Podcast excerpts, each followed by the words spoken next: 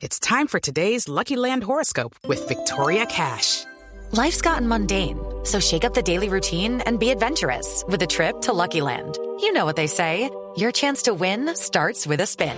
So go to LuckyLandSlots.com to play over 100 social casino-style games for free for your chance to redeem some serious prizes. Get lucky today at LuckyLandSlots.com. Available to players in the U.S., excluding Washington and Michigan. No purchase necessary. VGW Group. Void or prohibited by law. 18 plus. Terms and conditions apply. Ricardo Ospina es periodista. Está en Mañanas Blue. 6 de la mañana y 29 minutos. Tres noticias vinculadas con la corrupción de las últimas horas.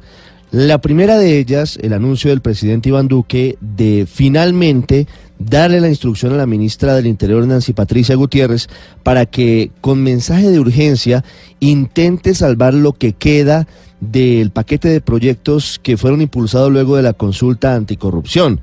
Ya se hundió, por ejemplo, el proyecto que pretendía bajar o nivelar los sueldos de los congresistas y también salió de una manera distinta como se planteaba la obligación de los funcionarios de publicar su declaración de renta.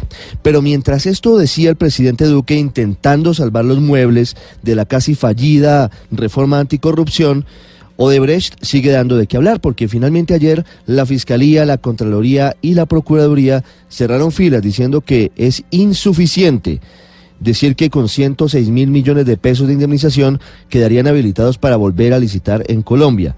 Por una sencilla razón que ayer habíamos anticipado, y es que Odebrecht pretende inmunidad e impunidad con ese pago, pretende comprar el silencio de la justicia colombiana para sus ejecutivos en el país.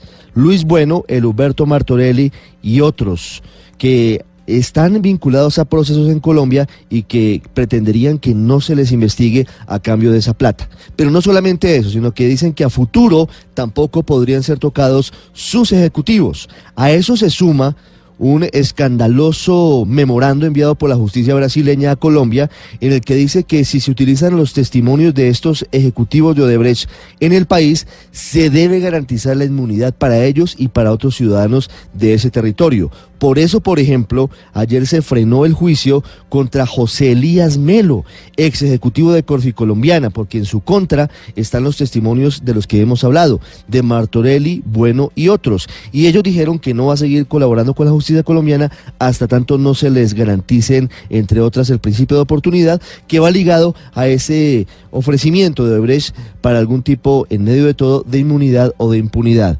Y para acabar con eh, la tercera historia de corrupción, una llamativa compulsa de copias de la Fiscalía, que no es otra cosa que pedirle a la entidad competente que investigue si hay méritos para abrir un caso penal, en este caso a la Corte Suprema de Justicia, frente al senador Arturo Char de Barranquilla, un hombre que, según la Fiscalía, habría tenido que ver con la empresa criminal de la corrupción llamada Casablanca, empresa de Aida Merlano de compra de votos en el Caribe. Anoche, Char, en un comunicado lacónico, dijo que no tiene nada que ver con esto y que está dispuesto, como dicen todos los políticos, a dar explicaciones ante las autoridades.